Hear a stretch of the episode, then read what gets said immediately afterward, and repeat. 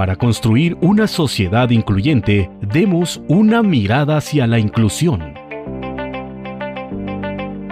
Radio Imer, la voz de Balún Canán, una emisora perteneciente al Instituto Mexicano de la Radio, presenta Una mirada hacia la inclusión, un programa para sensibilizar a la sociedad sobre la no discriminación hacia personas con discapacidad. Conduce Lucy Martínez. Acompáñanos.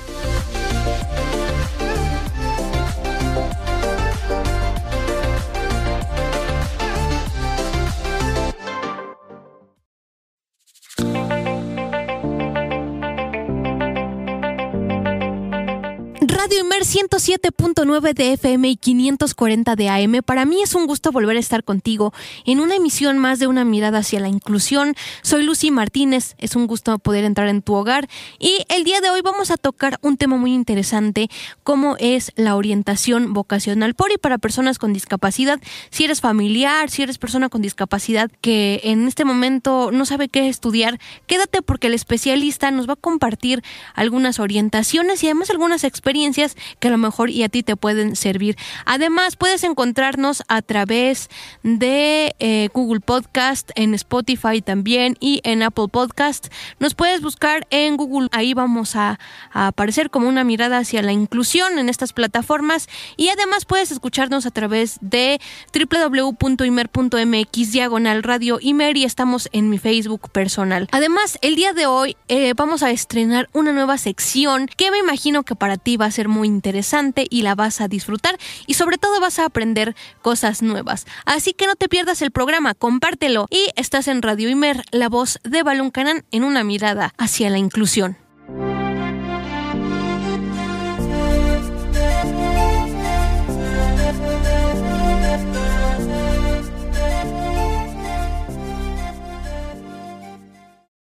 Esta es la entrevista.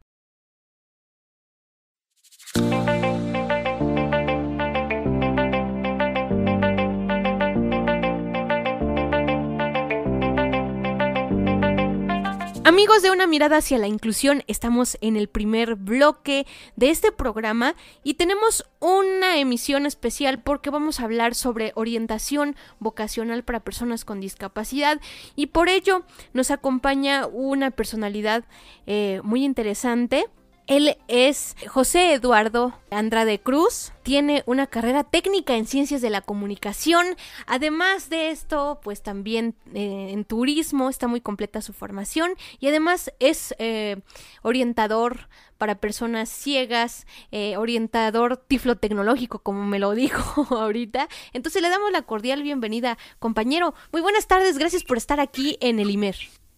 ¿Qué tal todo, Radio Escuchas? Gracias por, por estar aquí en el programa. Y vamos comenzando con este tema interesante. ¿Qué es la orientación vocacional, amigo? Bueno, pues orientación vocacional eh, tiene muchas eh, aristas, si se le quiere ver de esa manera.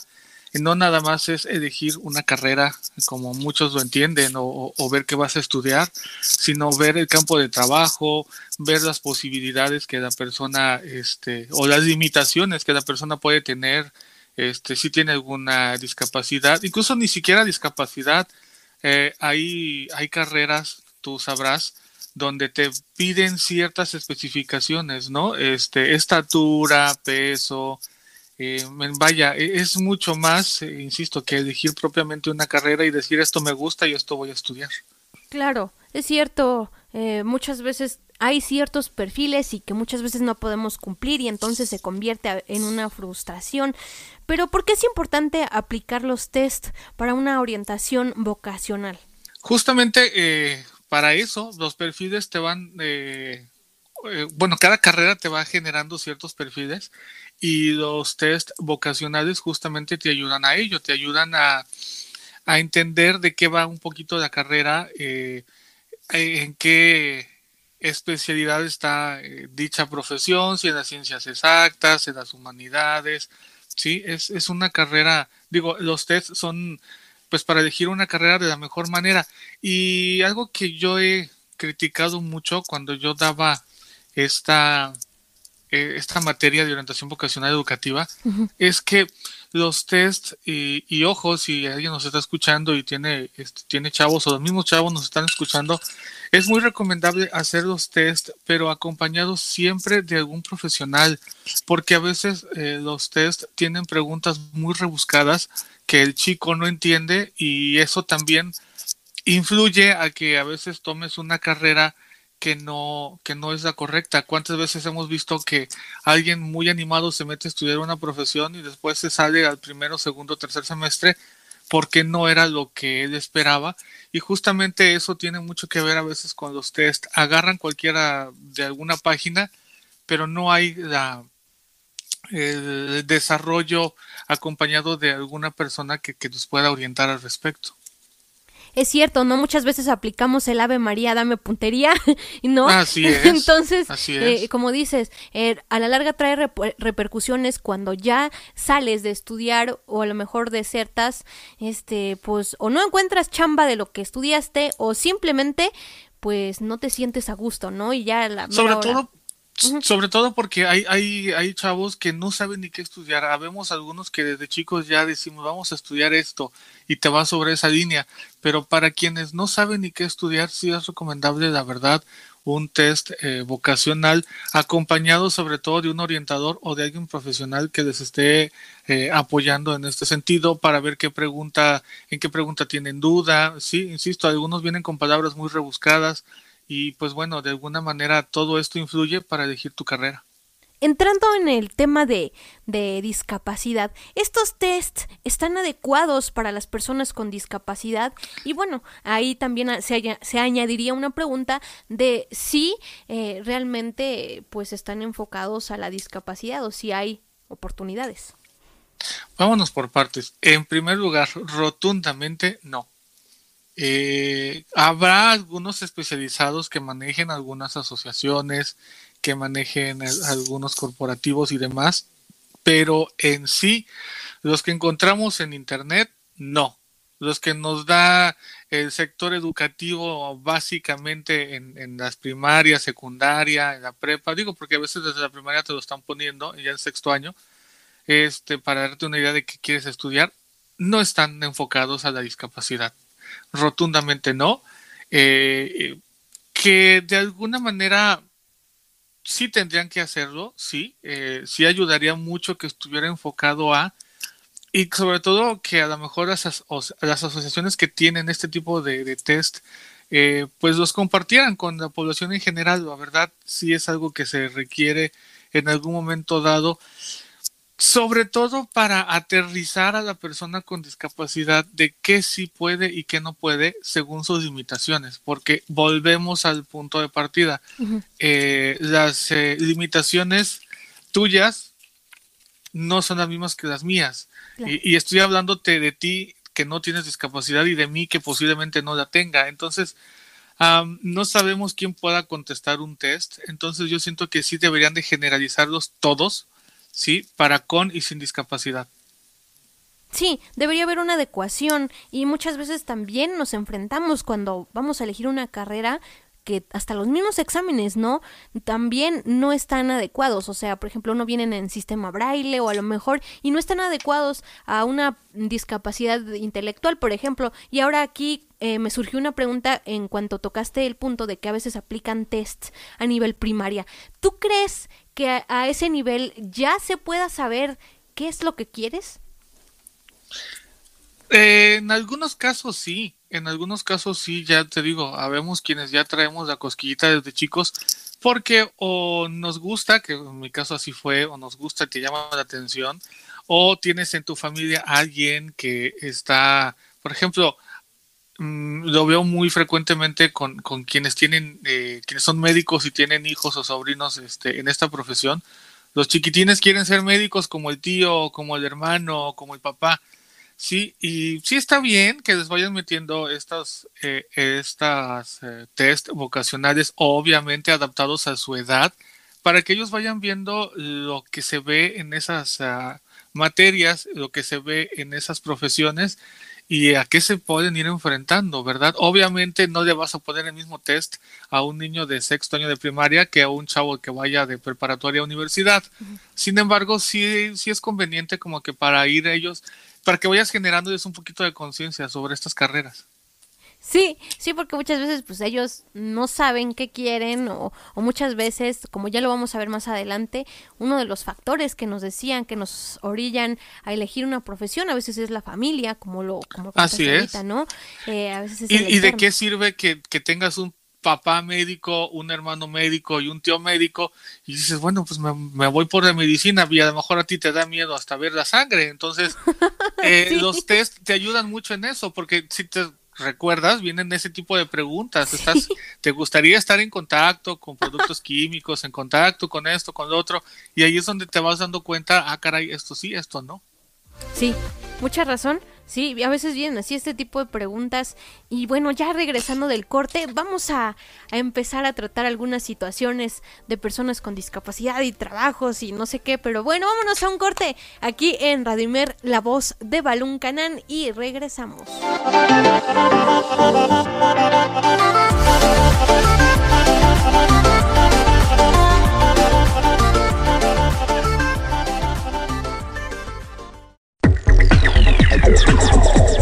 Queremos escucharte. Haznos llegar tus comentarios al correo electrónico una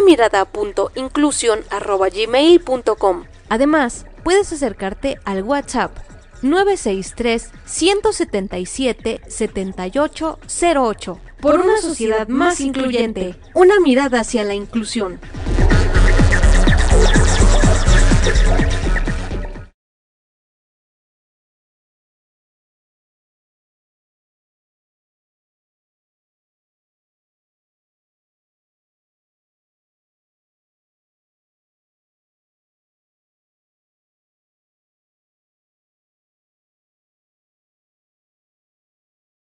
La participación es un derecho, no un privilegio. Continuamos.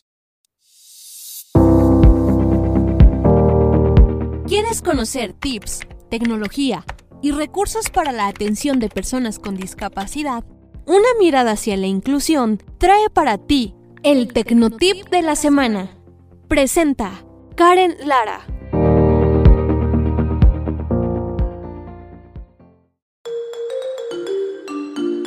¿Cómo puede beneficiar la tecnología a las personas con discapacidad? Descúbrelo en nuestra cápsula Tecno Tips.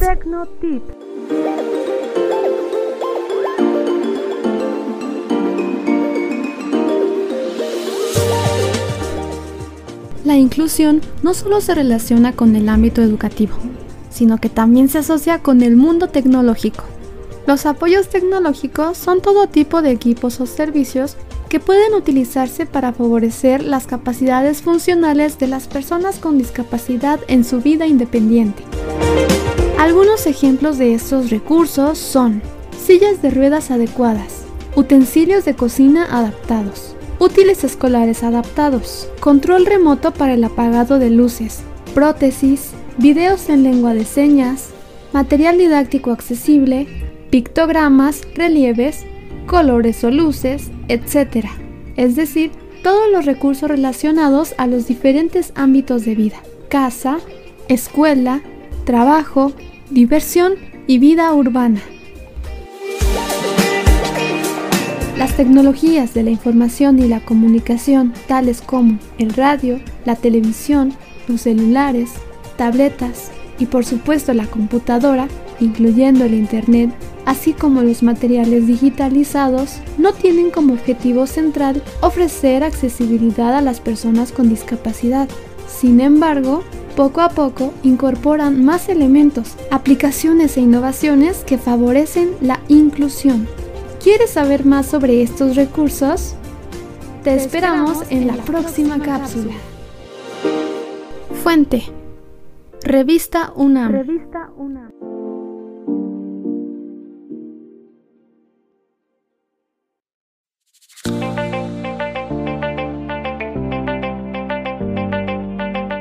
Estamos en el segundo bloque de una mirada hacia la inclusión. Estamos platicando con Eduardo Andrade y eh, nos está explicando nuevos factores, algunas situaciones que muchas veces nos encontramos como personas con discapacidad al tratar de elegir una profesión y hablábamos de los test que a veces no vienen adecuados. Pero eh, continuamos con la pregunta número cuatro, amigo. ¿Y cuáles son las profesiones que generalmente las personas con discapacidad visual eligen, ¿no? O sea, ¿cuáles son las que uh, están como predeterminadas, digamos yo, que ya, eh, ¿qué quiere ser? Y ya dicen, no, que esto, no, que el otro, ya es muy repetitivo, dicen, ya cambien.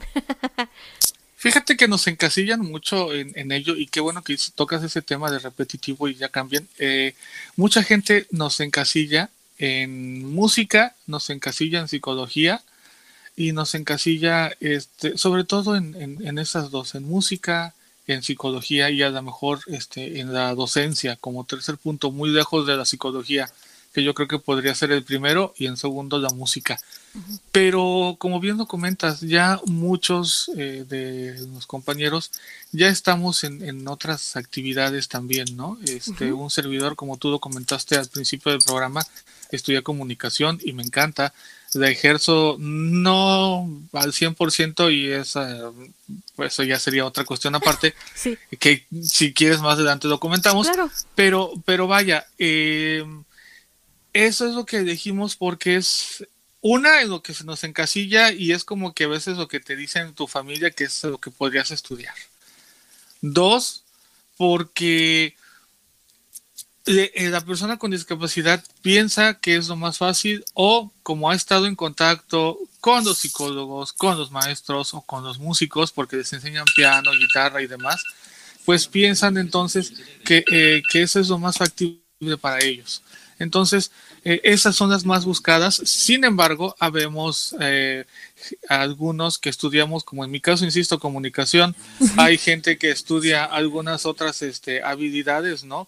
Eh, o algunas otras, inclusive no precisamente carreras como tales, pero sí profesiones, ¿no? Eh, se están dando mucho hoy en día el estudiar eh, masoterapia, ¿sí? O todo esto que tiene que ver con masajes, sí, porque pues para ellos es, eh, es muy fácil estudiar estas carreras por aquello del tacto y, y, todas estas cuestiones, ¿no? De la sensibilidad en las manos.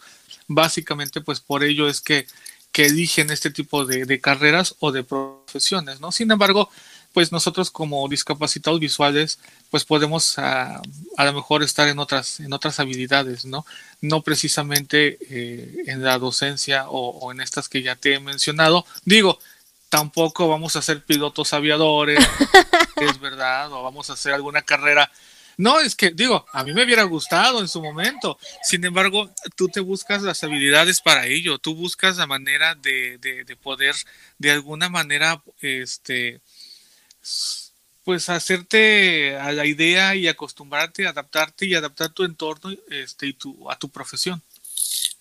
Uh -huh. Sí, pues no nos vamos a poner, por ejemplo, como tú dices, ¿no? A ser pilotos, a ser eh, doctores, este, enfermeros, ¿no? Porque eh, todos este tipo de situaciones llevan, pues requieren de la vista, ¿no? En el caso de nosotros. O alguna persona que tenga discapacidad motriz, igual es muy difícil, creo yo, que por ejemplo que estudie medicina, a quien le falta una mano, ¿no? Por ejemplo, un pie, ¿no?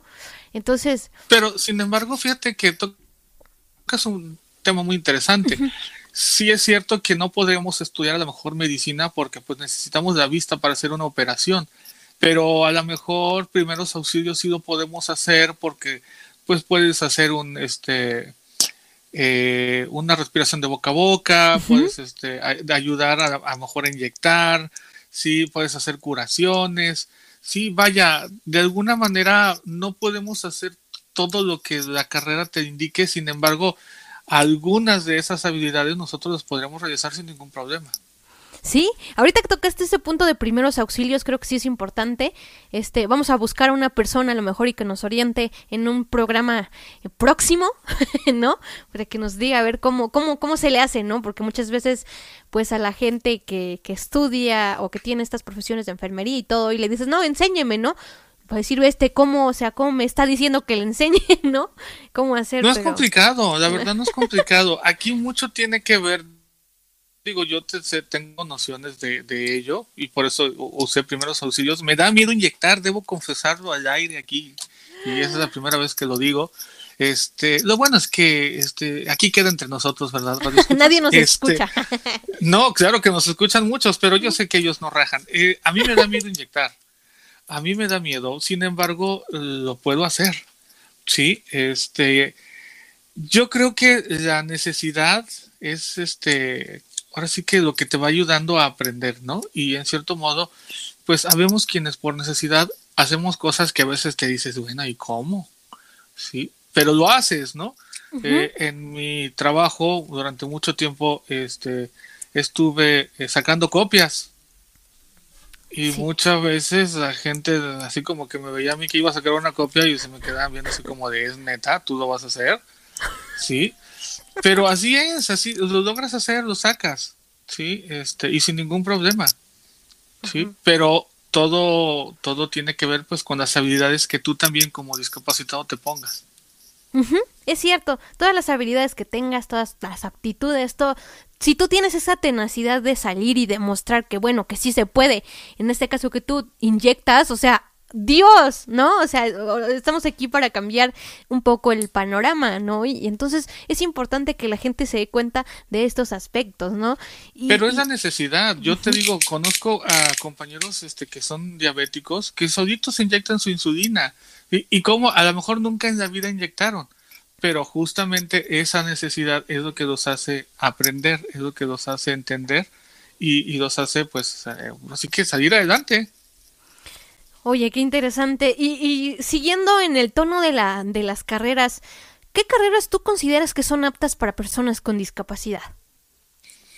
Todas aquellas, eh, bueno, es que dependiendo qué discapacidad, por ejemplo, para nosotros los, los visuales, son todas aquellas carreras que de alguna manera tienen que ver este con este con el tacto por ejemplo este carreras que tienen que ver con, con este tipo de, situaciones eh, habilidades manuales sí este a lo mejor para una persona este sordomuda pues van a ser otras van a ser carreras ellos sí pueden hacer carreras muy visuales Obviamente ellos no pueden estudiar comunicación por obvias razones. sí, claro. Aunque te diría que sí podrían estudiar comunicación. Obviamente no ser locutores, pero a lo mejor la edición se les da muy bien.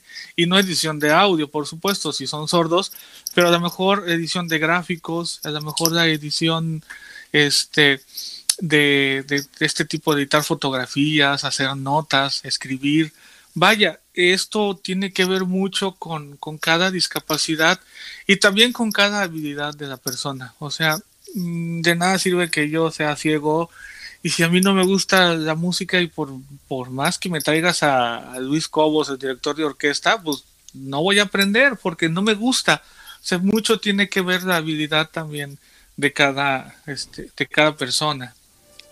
Sí, tienes razón, hay que fijarnos siempre en, estas habilidades y bueno, he ahí la importancia de los test y de lo que se vaya a aplicar. Pero vamos a nuestro segundo corte aquí en Radio Imer, la voz de Balún Canán y en una mirada hacia la inclusión.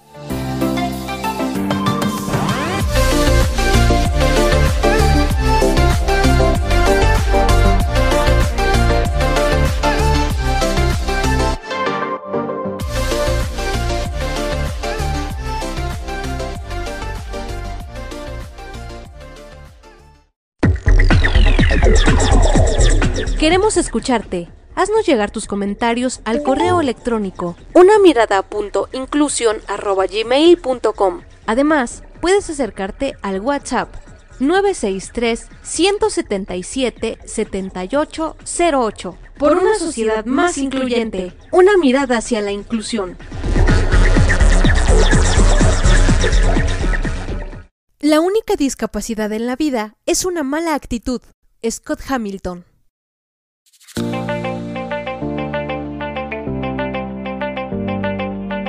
Estamos de vuelta aquí en Una mirada hacia la inclusión.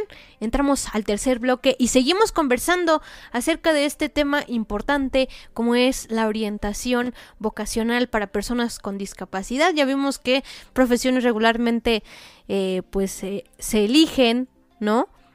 O no se eligen muchas veces puede suceder eso. Y vamos cambiando un poco de perspectiva. Y amigo, aquí hay una pregunta importante que, quiero realizarte. ¿Cómo podemos orientar a una persona con discapacidad para elegir su profesión y qué aspectos debemos tomar en cuenta para ello?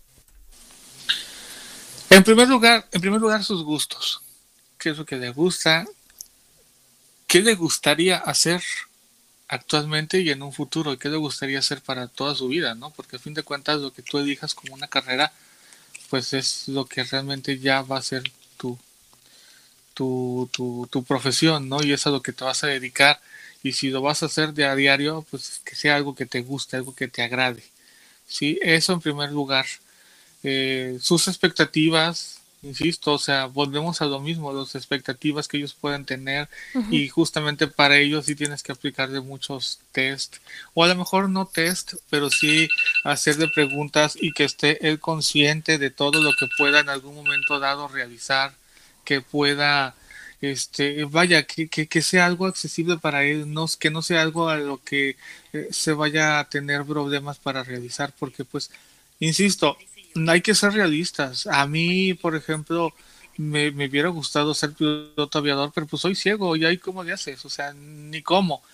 Sin embargo, bueno, mm, volvemos a lo que te decía yo hace un, hace un momento. También tiene que ver con las habilidades de la persona con discapacidad.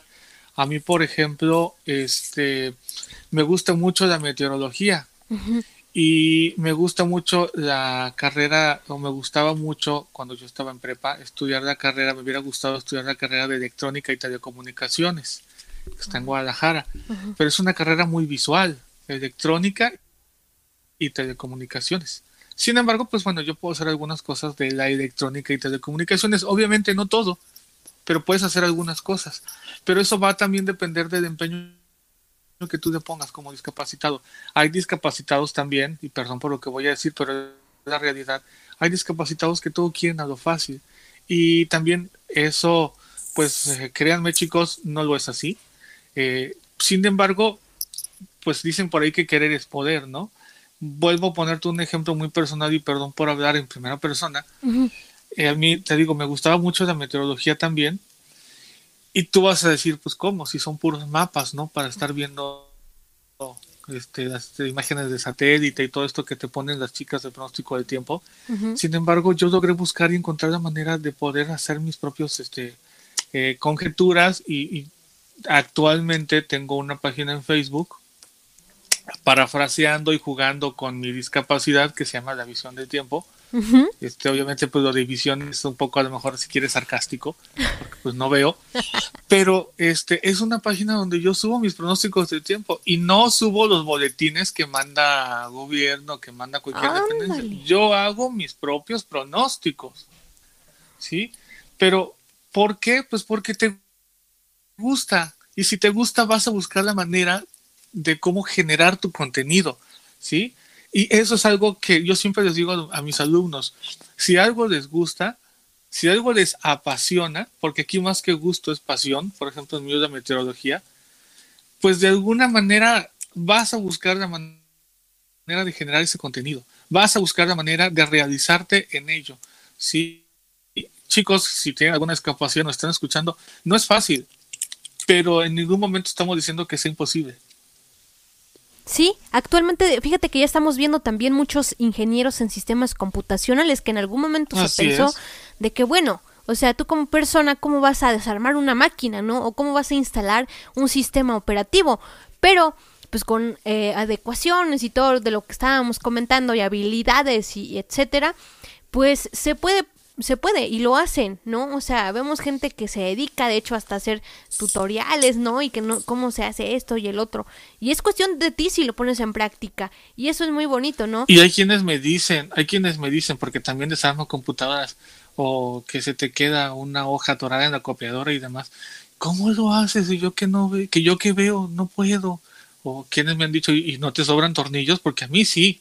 Pues no, o sea, Aquí también algo que pasa es que nosotros como discapacitados, y eso es algo eh, que va sobre todo para quienes contratan gente con discapacidad, eh, nosotros como discapacitados si tú nos estás dando la oportunidad para algo, tú empresario, tú emprendedor, tú eh, quien seas, si le das la oportunidad a una persona con discapacidad, esa persona con discapacidad, créeme que te lo va a agradecer eternamente y te va a recordar por el resto de sus días y no te va a fallar, rara vez te va a fallar.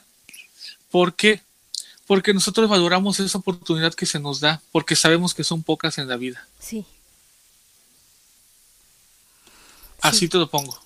Entonces, eh, chicos, no tengan miedo a elegir una carrera. Si les gusta, pues busquen aplicarla.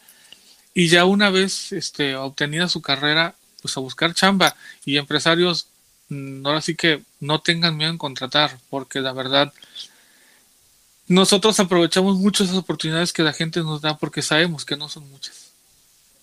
Sí, y por, lo, y, por lo mismo de que no son muchas, queremos conservar el empleo, ¿no? O sea, imagínate tú si de repente te dicen, no, ya estás despedido. Entonces, sí tratamos de dar lo mejor de, de nosotros, de nosotros mismos.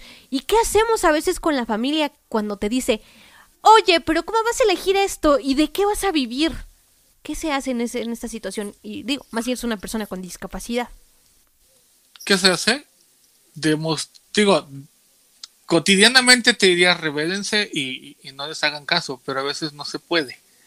Hay veces dependes de la familia económicamente y de muchas otras maneras, ¿no? Entonces, ¿qué es lo que tienes que hacer? Demostrarle a esa familia que tú puedes hacer las cosas. Hay gente que se deja manipular mucho por la familia, hay gente que se deja eh, guiar mucho por lo que la familia dice y la familia Consciente o, sobre todo inconscientemente, te programas psicológicamente para que tú dependas de ellos. Y eso es un poquito lo que tiene que hacer la persona con discapacidad, revelarse.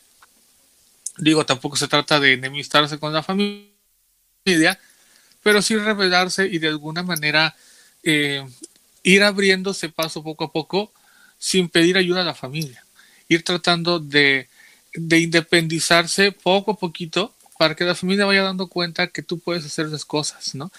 Digo, si no te dejan salir, a lo mejor salir ahí a la tienda de la esquina, ¿sí? Con tus medidas este, de precaución, obviamente, este, con tu eh, dispositivo de ayuda, en el caso de los bastones, sillas de ruedas, andadores y demás, este, tus cubrebocas, que ahora son muy esenciales e importantes. Básicos. Pero salir, exactamente, pero salir a la calle. O sea, perder el miedo e irte, digo, tampoco, si nunca has salido, tampoco te, te va a decir que vayas de una ciudad a otra. No, empieza en la cuadra, empieza de... La misma, la misma gente que hay a tu alrededor te va a echar la mano, si ya te conoce. Entonces, hay poco a poco maneras de ir... Eh, independizándose de la familia y cuando la familia se dé cuenta que tú empiezas a hacer cosas solo, te va a ir soltando también. Un punto importante que tocaste aquí y que sí es importante dar a conocer aquí en el programa porque pues muchas veces aquí la concepción de la discapacidad pues está un poco limitada, ¿no? Y incluso en lugares como más desarrollados.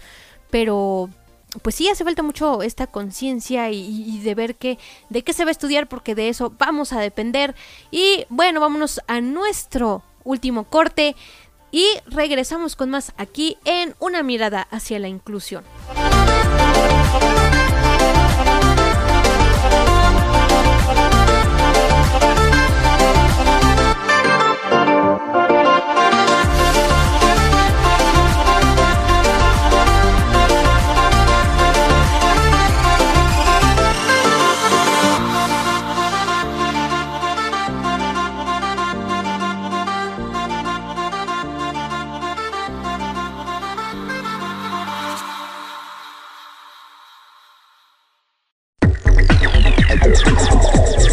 Queremos escucharte. Haznos llegar tus comentarios al correo electrónico una mirada.inclusión@gmail.com. Además, puedes acercarte al WhatsApp 963 177 7808 por una sociedad más incluyente. Una mirada hacia la inclusión.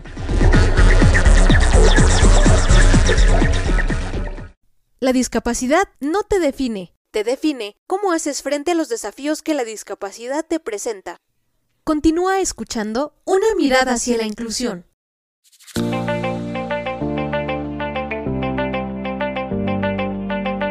Y ya estamos en el último bloque de este programa, Una mirada hacia la inclusión. Estamos hablando, si nos acabas de sintonizar, de orientación vocacional para personas con discapacidad, así que quédate con nosotros. Y estamos platicando con Eduardo Andrade y compañero. Ahora, pues siento que las profesiones con esta pandemia y esta cosa va a ir cambiando. ¿Crees que va a ser un poquito más fácil ahora obtener algún trabajo para una persona con discapacidad? Podría ser que sí, podría ser que sí. De hecho, yo estoy trabajando desde casa en algunas cuestiones radiofónicas, en edición sobre todo. Este, ya te dábamos por ahí fuera del aire. Este, eh, estoy trabajando en estas cuestiones de edición y para mí se, ha sido más fácil. Y sobre todo porque como no estás, mira, muchas de las cuestiones por las que los empresarios no nos contratan, ¿sabes cuál es? Que tienen miedo tenernos en sus instalaciones. Sí, porque tú como, como empresaria de, por ejemplo, una estación de radio, ¿qué vas a decir? Ay, va a venir un discapacitado, este, pues hay que instalarle un software en su computadora para que la máquina hable. ¿Sí? Hay que, muchos piensan que hasta tenemos que tener una silla especial y que tenemos que tener un escritorio diferente. No, no, no, o sea, y, y por ese tipo de cuestiones la gente no nos contrata. Sin embargo, sobre todo nosotros como ciegos no necesitamos más que un programa de voz en la computadora. Y una buena noticia es que hay un programa de voz muchísimo, muy completo, que es gratuito. Ni siquiera hay que pagar. Sí, hay uno que hace prácticamente lo mismo, muy profesional, que te cuesta 15 mil pesos de licencia, pero hay otro que hace básicamente lo mismo y que es gratuito. Sí, entonces, maneras hay. Ahora ya hasta el Windows trae su propio narrador que nos echa la mano mucho. No es tan completo como los otros programas que te comento, pero nos echa mucho la mano. ¿sí? Y eso es lo único que necesitamos. Ni eh, mobiliario diferente, ni una computadora súper diferente. No, hombre, cualquier computadora que tienes, instalas el programa y listo. En el caso de las personas eh, con discapacidad, básicamente quienes más batallan un poquito este, son quienes tienen una discapacidad motriz y aquí sí me quiero enfocar mucho en ellos. Ellos sí necesitan, por ejemplo, rampas, sobre todo rampas, y una rampa bien hecha, no una rampa que hay rampas que parecen escalón, ¿sí? Están muy inclinadas. Sí, sí, sí, hay rampas muy, muy inclinadas. Entonces, ahí sí tenemos que trabajar un poquito en la accesibilidad a lo mejor del inmueble, eh, pero ahorita con esto de la pandemia, yo creo que este tipo de personas muy fácilmente van a poder trabajar desde sus casas sin ningún problema. Yo conozco gente con discapacidad motriz que son contadoras, por ejemplo, contadores, y que por justamente porque el edificio es de tres o cinco pisos, no los contratan. Ahora ya con esta cuestión de modalidad desde casa, pues yo creo que ellos van a poder fácilmente adquirir un, un empleo este, bien remunerado este, y van a poder ellos realizarse en su carrera, en su profesión sin ningún problema. La verdad, ellos son, eh, considero yo, quienes más van a verse beneficiados con, o quienes se están viendo beneficiados ya con esta, con esto de la pandemia. La verdad, este, no es tanto para nosotros los visuales, porque, insisto, nosotros no requerimos de grandes adecuaciones, pero sí para los motrices, sobre todo, es, es esta, esto de gran ayuda porque ellos de alguna manera, insisto, eh, sí se ven muy limitados en, corporativos muy grandes eh, y ahora pues van a poder hacer ya desde casa. Y una pregunta que también es indispensable y creo que es importante. Digo, sé que muchos pues a lo mejor por sus situaciones no pueden estudiar, pero ¿por qué crees que sea importante que una persona con discapacidad elija qué estudiar para luego trabajar? Pues justamente por eso, porque tú sabes que hoy en día si no tienes secundaria, si no tienes preparatoria, no te contratan. Eh, hay empresas, inclusive para trabajar haciendo el aseo, corporativos este, de oficinas, tiendas departamentales, que te piden preparatoria o secundaria terminada.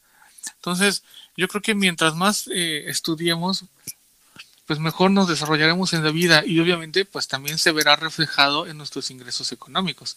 Mientras más estudio tengas, pues vas a poder llegar dentro de, una empresa o dentro de una institución este, burocrática o, no, o iniciativa privada, pues vas a poder llegar más lejos, ¿no? Porque tu carrera, tus estudios, tus habilidades este, te, van, te van ayudando y te van recomendando. Y aquí también, chicos, eh, vayan ustedes un poco más allá si tu carrera es conducir un programa de radio, pues vete más allá y, y, y ofrécete de vez en cuando a editar, yo te echo la mano con la edición y demás, que vean que tú puedes, digo, te puse ese ejemplo, pero te puedo poner otros, ¿no? O sea, que vayan viendo, que vayan viendo tu disposición, porque también eso, eso ayuda mucho, ¿no? Este, si, si como robotito estás nada más este, recibiendo órdenes y estás haciendo únicamente lo que se te está ordenando, pues a veces el empresario o, o no el empresario, el gerente o tu jefe inmediato dice, ay, qué flojera estar diciendo todo a este. Sí, y, digo, creo que tú y yo lo hemos vivido en nuestras áreas de trabajo. Sí. Entonces, siempre es eh, siempre es bueno tener iniciativa, ¿no? Eh, digo, y esto va incluso para gente sin discapacidad. sí, es cierto, muy importante este aspecto. Y ya no sigas diciendo si no me van a despedir y luego para qué quieres ya no vamos a tener programa. Lo bueno es que tú misma editas tus programas. Eso, sí, sí. Sí, sí, sí. sí. No, entonces no me van a despedir. Pero bueno, eh, un punto muy importante que hay que tocar también, y esto es importante al momento de elegir una carrera, y muchas veces por eso no estudiamos, o digo, por eso no estudian. eh, ¿Crees que las universidades estén capacitadas para la atención y la inclusión mm, educativa para personas con discapacidad? No, definitiva y rotundamente no. Inclusive hay carreras que tienen, o hay universidades que tienen la carrera de inclusión educativa y son escuelas de tres, cuatro pisos. Dices, bueno, ¿y dónde está el elevador? ¿Dónde está la rampa para las sillas de ruedas? ¿Dónde está? No sé, o sea, no hay no hay, no hay, la verdad. Este, y, es irónico y es absurdo eh, que carreras este, que hoy en día ya están como que siendo un poco más frecuentes como inclusión educativa, estén en universidades donde no tienen ni siquiera la inclusión de movilidad, ¿no? Este, como que es, eh, es algo pues no sé, muy irónico, muy absurdo, paradójico, no sé cómo, cómo llamarlo, y creo que entrarían inclusive hasta todas las categorías en ello, pero es algo que lo vemos muy frecuentemente. A veces decimos, oye, es que las primarias no están habilitadas para trabajar con discapacitados, las secundarias tampoco. Bueno, si una universidad que da la carrera de inclusión educativa no lo está, ¿cómo, cómo queremos y pedimos que las primarias y las secundarias lo estén, no? es un tema muy complejo. Y ni siquiera las evaluaciones, ¿no? O sea, para entrar a una universidad tienes que presentar un examen de admisión. ¿Y qué pasa con estas evaluaciones? Ah, por supuesto. Para nosotros los discapacitados no están en braille. Y luego llegas a una universidad y quieres escribir una carrera y llegas y, oiga, vengo a presentar el examen de admisión. Ah, sí, pues tenga su examen. O sea, ¿cómo que tenga su examen? O sea, y, luego los maestros se quedan, me ha tocado llevar gente a, presentar examen, acompañarlos, se quedan así los maestros así literal, literal, así de, oye, oye, ahí tenemos una persona. luego te dicen, ahí tenemos un cieguito, ¿cómo le hacemos? Sí, un día me dicen, estaba escuchando, dice, tenemos un cieguito, ¿cómo hacemos? No, pues hay que, hay que preguntárselo de manera hablada el examen. Ah, bueno, y se dirigen conmigo. Oiga, ¿usted nos ayuda? Decide, espérame, yo tampoco veo, o sea, ¿cómo? O sea, no hay, o sea, no hay esa cultura, no hay esa conciencia, no hay esa preparación y a veces, y es lo más triste creo, no hay tacto. No hay tacto para aplicar criterios, para, para evaluar a una persona. Ok, que a lo mejor te hacen el examen hablado, oral, como le llamamos hoy, este, te hacen el examen oral, empieza a, empieza a estudiar el chavo, la chava, y llegan los exámenes de cada semestre, los exámenes este, finales, y ahí vuelve a, haber, vuelve a tener un problema porque habrá maestros que se portan buena onda y te ponen el examen oral, pero hay quienes, a mí una vez una maestra, saludos maestra Becky, este, me reprobó, me reprobó, porque dice, Es que yo le dije que me buscara para aplicar el examen. Sí, maestra, pues yo fui, la busqué y no estaba. Pues sí, pero después yo lo vi que usted estaba ahí en la fuente y yo pasé por ahí y usted no me abordó para aplicar el examen. ¿Y cómo la voy a abordar si yo no la veo? ¿Sí? O sea, detalles como esos son los que a veces sí nos frustran, pero digo, de alguna manera, cuando tienes la discapacidad ya desde nacimiento, como te decía hace rato, fuera del aire, cuando tienes discapacidad desde nacimiento, entiendes, comprendes y de alguna manera este tipo de situaciones ya no te hacen, ahora sí que ese tipo de situaciones ya no te afectan, al contrario, a veces hasta te hacen más fuerte. Qué buena frase, me gustó mucho. Y sí, hay circunstancias en la vida y tu experiencia me recordó a una a una maestra de la preparatoria Comitán. Cerramos, amigo, gracias por haber participado con nosotros en el programa de Una mirada hacia la inclusión. Creo que estos puntos que tocamos dan para otro programa súper largo, pero bueno, algo más que nos quieras decir para finalizar. No, pues eh, a la gente con discapacidad que se atrevan, que se atrevan a hacer cosas, que se atrevan no nada más a soñar, sino a esos sueños hacerlos realidad. Este, y a la gente que no tiene discapacidad también que se atreva, pero que se atreva a conversar con nosotros, que se atreva a tratarnos. Hay gente que por miedo a veces no nos habla porque dicen, ¿y cómo me dirijo hacia él? O a veces cuando vamos a, recuerdo mucho una compañera que cómo se molestó porque fui a hacer un trámite a una empresa de cable y la chica le hablaba a mi acompañante en lugar de a mí. Y la chica, oye, espérate, que viene a hacer el trámite, yo vengo a acompañar.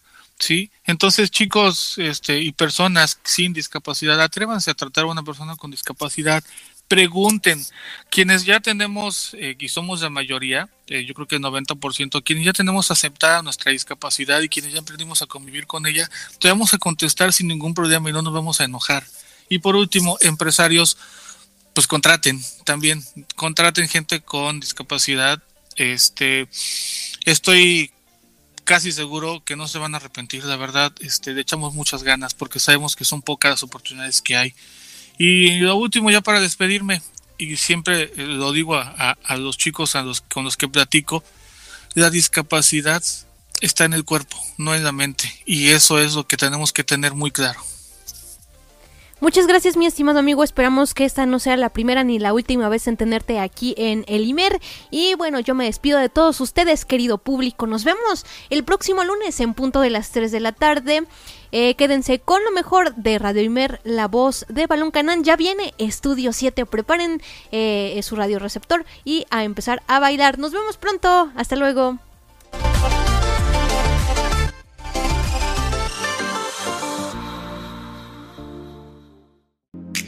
Radio Imer, la voz de Balún Canán, una emisora perteneciente al Instituto Mexicano de la Radio, presentó Una mirada hacia la inclusión. Juntos, ayudemos a conformar una sociedad incluyente. Escúchanos en la próxima emisión de Una mirada hacia la inclusión.